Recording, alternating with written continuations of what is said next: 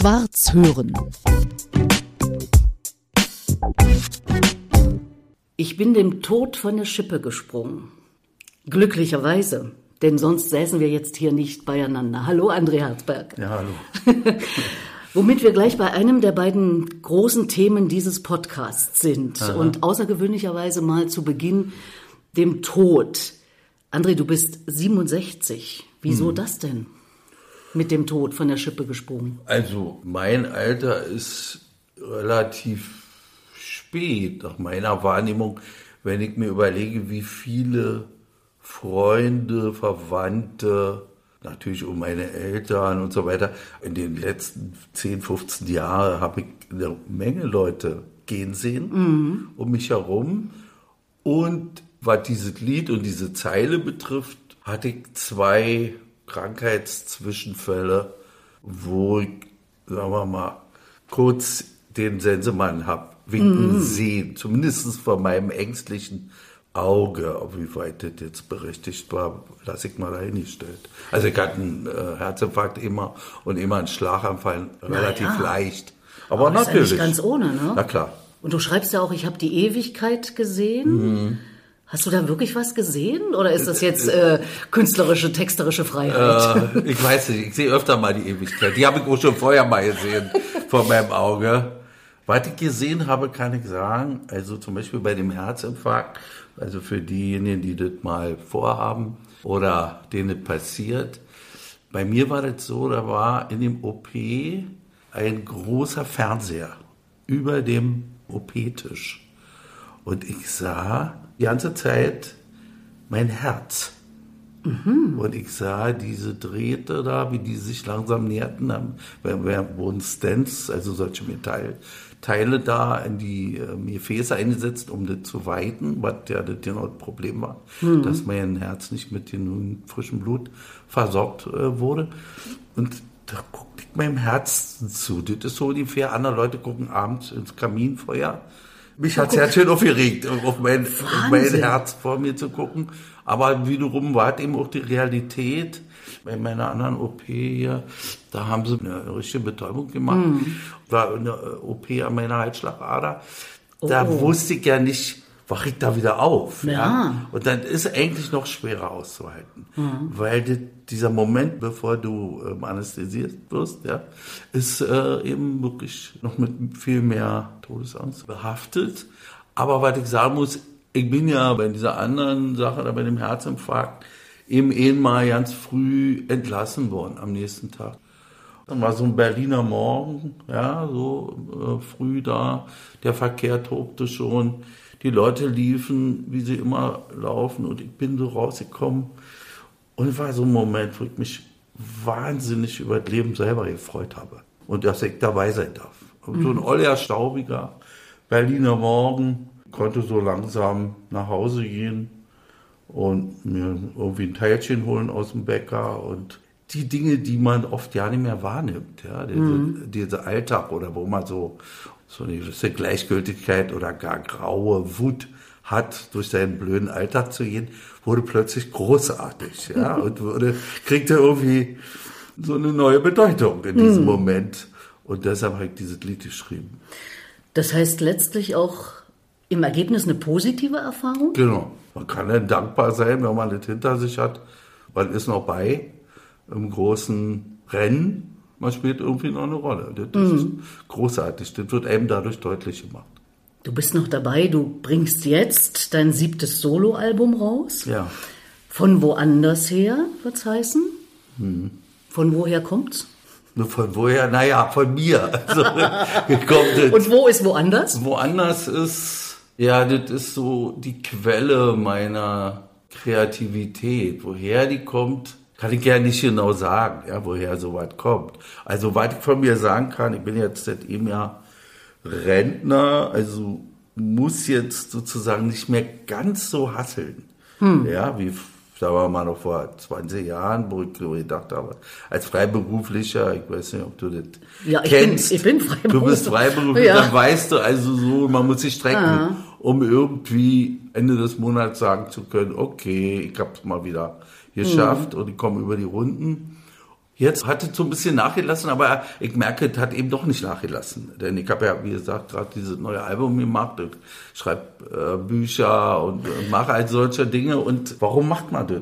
Gewohnheit oder weil man nicht loslassen kann, ja, weil man eben irgendwie so eine Rolle spielen will, weil man immer noch auf irgendwas drauf auf den großen Durchbruch oder na, was? Na, den hast du da wohl längst gehabt, mein Den, Lieber. den hatte ich schon, aber Na. man, kann ja sein, man kann da nochmal anknüpfen oder was auch immer das ist. Ich kann es nicht genau sagen, eben von woanders her. Bin sehr gespannt. Ich kenne ein, zwei Songs, die du ja schon auf deiner Website auch veröffentlicht hast. Äh, Bin sehr gespannt. Am 14. April ist offizielle Veröffentlichung. Ja.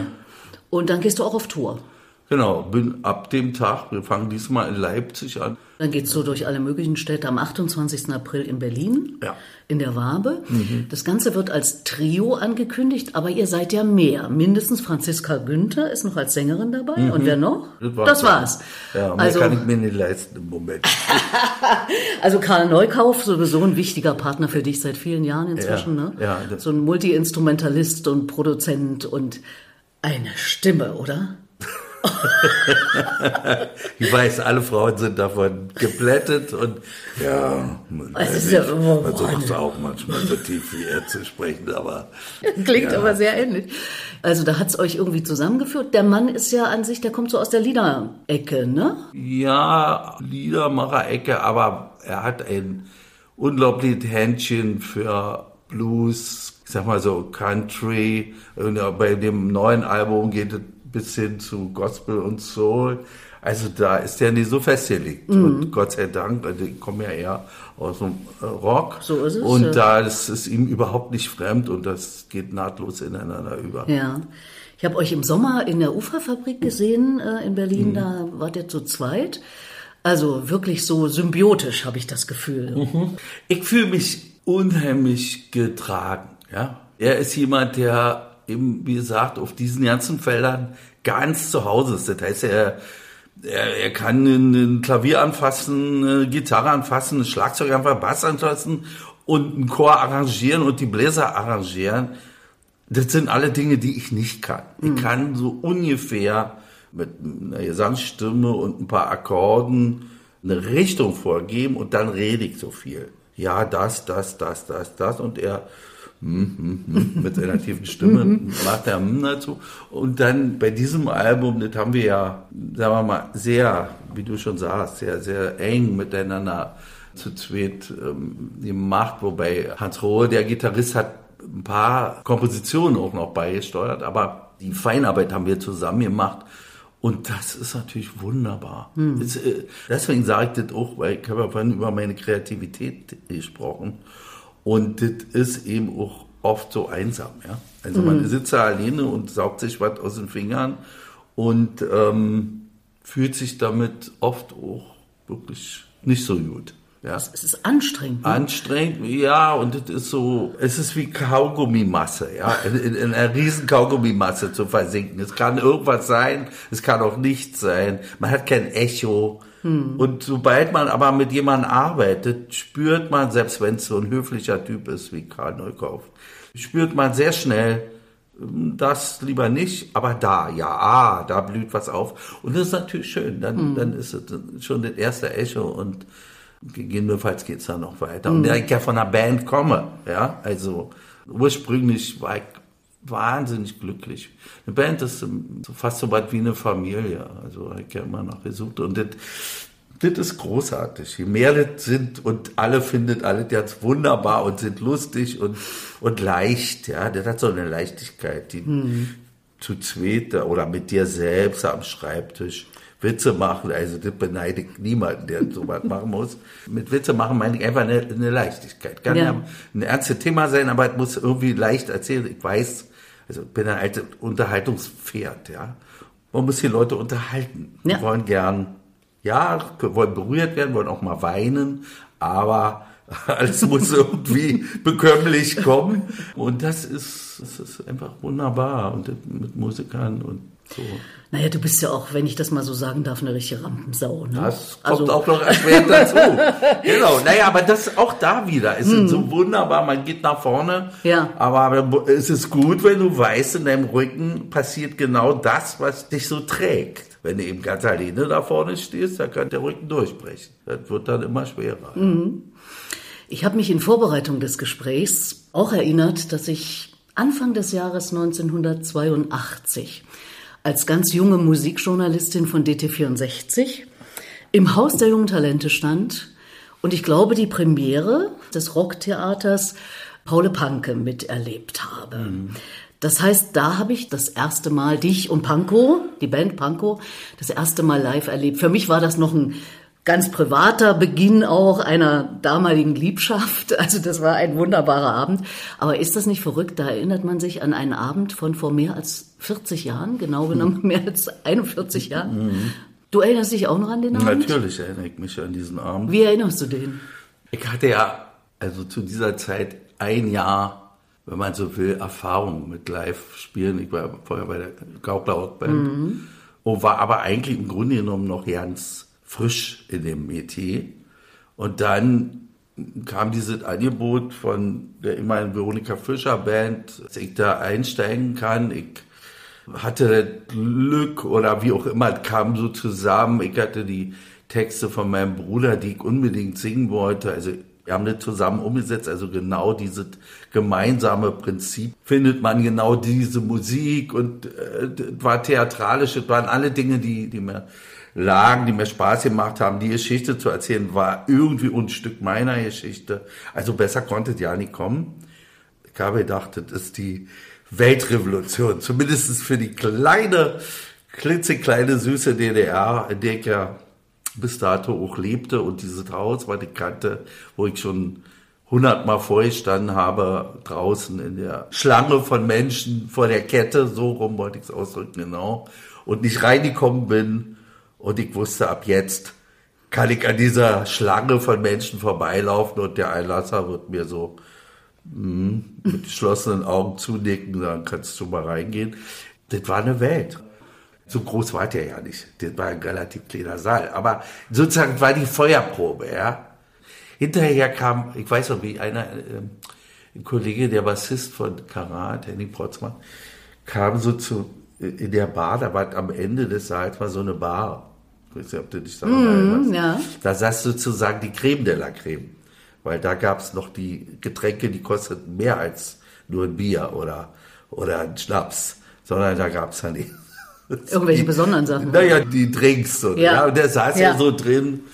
Karat war schon eine bekannte Band. Und er klopfte mir hier so auf den Arm und sagte, Schweinisch, Alter. Und ich wusste, mit diesem Kompliment sozusagen bin ich aufgenommen in diese uh Kaste. Ja. Ja, aber du hast dich natürlich immer abgehoben, ne, wenn ich das mal so sagen darf. Das also Panko war schon immer, immer was anderes das. als Karat oder Pudis. Ja, aber ja. sozusagen erstmal muss man ja vorbei. Erstmal muss man vorbei und das ist offenbar an dem Abend passiert und dann kam ja ja, soll, man sagen, steiler Aufstieg? Oder wie würdest du es bezeichnen? Panko war für mich immer die Band. Ja, also. Neben also Silly dann auch. Zumindest was das Live-Spiel anging, waren wir natürlich pausenlos unterwegs. Das war ja eines der Dinge, die in der DDR für einen Musiker sehr erfreulich waren. Weil man die, die haben keine Konkurrenz Viele international und mhm. man hat wahnsinnig viel gespielt und mhm. den Paul Banke auf jedem blöden Dorfsaal gegeben und das war ein gewisses Fundament, dieses Konzert. Ja, das kann man nicht anders sagen. Also seitdem äh, mindestens kannte man André Herzberg, der ja nun seit mehr als 40 Jahren äh, das Geschehen mitbestimmt. Viele CDs und jetzt, wie gesagt, die siebte Solo-CD schon, das ist ja auch eine ganze Menge. Und ich habe mich auch gefreut, André, dass ihr pankomäßig doch wieder zusammengefunden hattet. Mhm. War das jetzt schon mal das letzte Konzert? Ja, das ist immer so. Off and on. Also äh, wir haben immer so eine Verabredung uns für Konzerte zu treffen oder Projekte oder neues Album oder oder. Mhm. Und also im Moment ist off, aber ähm, für den November 2023 sind mindestens drei Konzerte fest geplant. Na, dann schreibe ich mir das doch schon mal in den Kalender rein, mhm. unbedingt. Ich habe äh, mich noch erinnert an eine Situation, die war so vor circa zehn Jahren. Da gab es 50 Jahre DT64. Also der Jugendsender DT64 wurde 50 und anlässlich dessen gab es äh, einen dreiviertelstündigen, wie ich finde, sehr guten Dokumentarfilm. Da warst du drin im O-Ton, aber auch ich als äh, damals junge Journalistin bei DT64, Musikjournalistin. Und da habe ich mich erinnert an einen der meines Erachtens wichtigsten Songs aus der DDR-Rock-Geschichte. Langeweile, wie du dir vorstellen kannst zu lange die alten Männer verehrt. Diese wenigen Worte, die sagen für mich so wahnsinnig viel über dieses Land aus. Für mich eine hochpolitische Zeile zu DDR-Zeiten. Du sagst in dem Film, und das ist dann auch noch so geschnitten, dass wir hintereinander kommen, mhm. oh nö, so mit Politik und sowas, da habe ich gar nicht dran gedacht, als ich den Song geschrieben ich habe. In den Rücken gefallen. Und habe ich gesagt, was ist denn das für einer? Also wir kannten uns ja äh, und ich wusste natürlich, was du für einer bist, aber von dem Moment an mhm. habe ich gedacht, nee, also mit dem will ich nichts mehr zu tun haben. Mhm. Und jetzt sitzen wir hier, was mich sehr freut. Warum war das so, dass du dachtest, da war gar nichts dahinter? Also dieses berühmte mhm. zwischen den Zeilen, weißt du? Ja, warum war das so? Weil ich Lieder schreibe und damit habe ich ja schon in den frühen 80ern begonnen und generell schreibe ich Lieder, ich sag mal aus dem Bauch raus, ja? Und die sind irgendwie persönliche Zeilen. Ich denke nicht nach beim Schreiben. Ich glaube, es ist auch schlecht für Kunst, zu viel nachzudenken.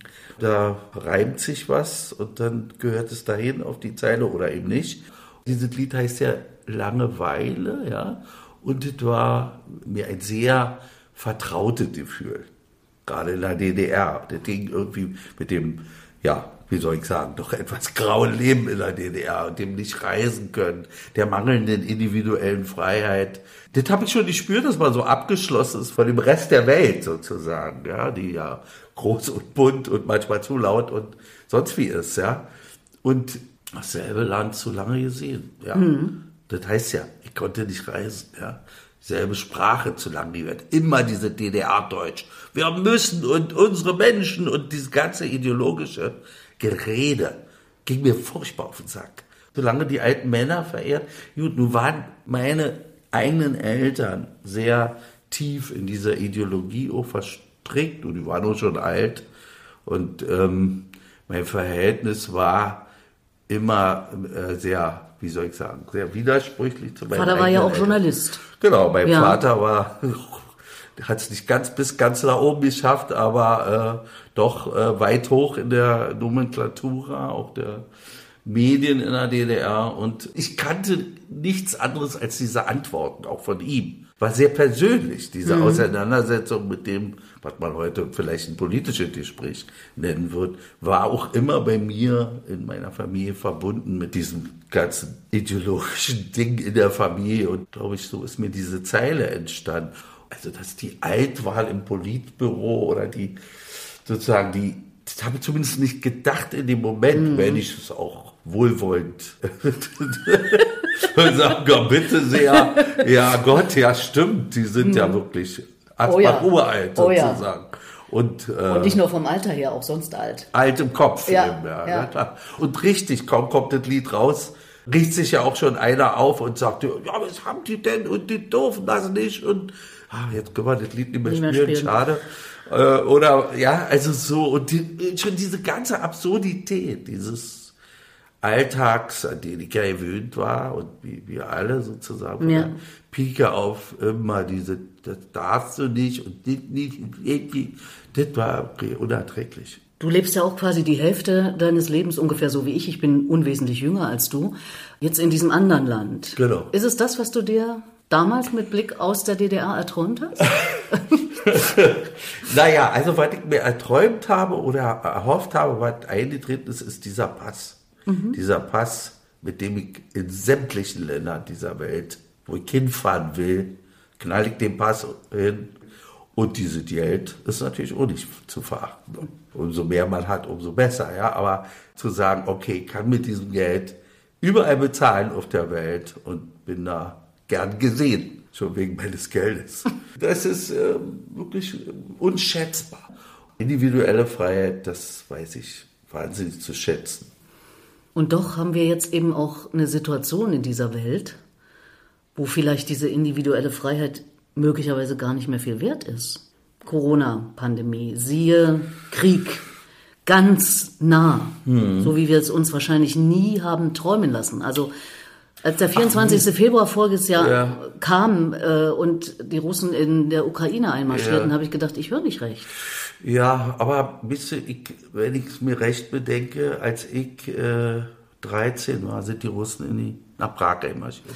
68, mhm. weißt du. Mhm. Als ich ein Jahr war, da wir noch nicht mitgekriegt habe, sind die Russen in, in Ungarn einmarschiert äh, oder 53, naja, und so weiter ja, und so gut. weiter, ja. Und mhm. die Amerikaner sind da einmarschiert und das, also Krisen haben immer zum Leben dazugehört. Auch also mit Pandemien hatte äh, ja natürlich auch wahr. vorher ja, und, und, mhm. und, und Kriege, solche Kriege auch. Vielleicht hat man sich zu lange davon auch abgeschirmt gefühlt. Weil es weiter weg immer war mit Scheinbar, hinter der Mauer, ja. ja. Also hat man, mhm. also mit unserem, sagen wir mal, so, aus der DDR Erfahrung mhm. sozusagen, hat man dachte, das ist weit weg, ja. Dass es jetzt wieder so ist, ist natürlich wirklich furchtbar. Du hast ja kleine Kinder noch zum Beispiel. Was heißt das?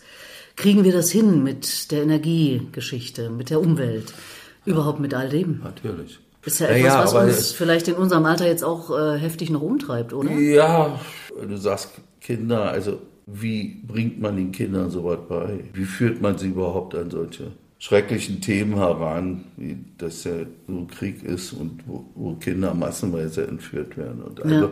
Bombardierung und so weiter. Also das ist sehr schwierig. Und auch wir sind sozusagen aufgewachsen mit Dingen, die wir besser haben, gar nicht wissen wollen, sondern wir wollten ja eigentlich fröhlich sein und singen. fröhlich sein und singen, genau. Ja. Gab es eine Zeitschrift, oder? Genau. Ja. Wenn wir uns mal dunkel in unsere ja, Jugend erinnern. Ja, das merkst ja, es sitzt noch. Ja. ja. abgekürzt war das die Frösi. Genau. Fröhlich sein und singen. singen. Stolz das blaue Halstuch. Wow, du bist echt textsicher. Aber so die Sachen sitzen, die haben sich mir eingebrannt. Was? weißt du?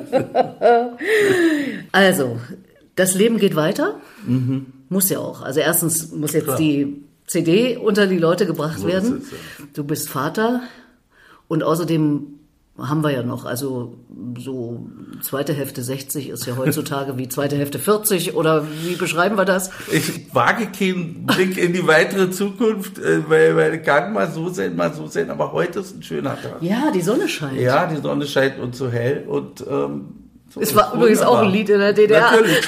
Ich sah ja mit Freude trunken ohne Wein. Man ist, äh, damit kommt man quasi durchs Leben, weißt du? Das ist ja das Schöne mit diesen Versprechungen, ja. Und wir haben ja mit dem Tod angefangen, André. Ich will dich nochmal in Sachen Tod zum Schluss ansprechen. Diesen Podcast mache ich unter anderem, weil ich folgende Idee habe. Ich habe mal bei der Beerdigung übrigens des Gründers von DT64 gesessen, vor ein paar mhm. Jahren, mhm. und der erklang seine eigene Stimme.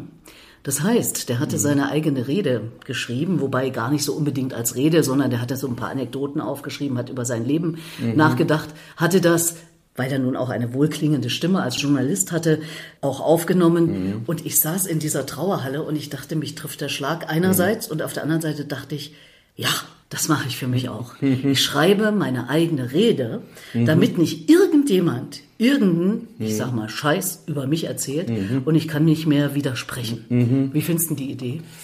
Du, ist mir ganz vertraut. Weil? Weil mein eigener Vater es auch so gemacht hat. Ach. Ja, und äh, ich war da auch anwesend natürlich, als dann diese Rede gehalten wurde. Also und hat er sie auch selber gesprochen? Also nee, nee, nee, das hat er nicht gemacht. Er hat, das hätte er mal machen sollen.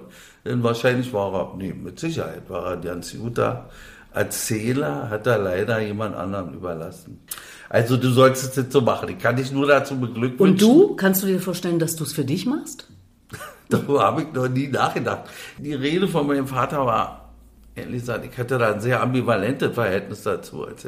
Na, weil als du ein ambivalentes hat. weil ich Verhältnis zu deinem Vater hattest. Natürlich, genau. Wie du beschrieben hast. ne? Richtig. Ich werde darüber nachdenken. Und wenn wir uns in zehn Jahren zu meinem 17. Soloalbum treffen, Ja. dann werde ich dir vielleicht eine Antwort darauf geben.